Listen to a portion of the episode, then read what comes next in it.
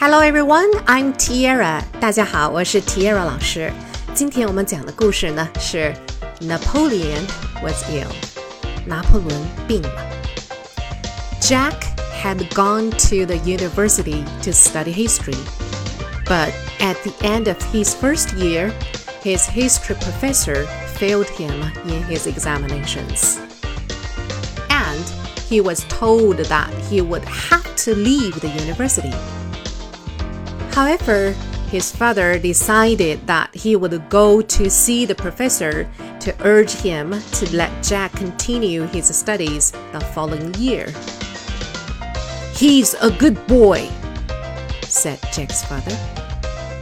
And if you let him pass this time, I'm sure he will improve a lot next year and pass the examinations at the end of it really well. No, no, that's quite impossible, replied the professor immediately. Do you know last month I asked him when Napoleon had died? He didn't know. Please, sir, give him another chance, said Jack's father.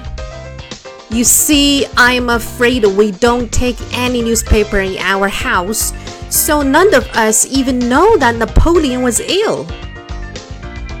好了，今天的故事就讲到这儿了。I'll see you next time. Good night.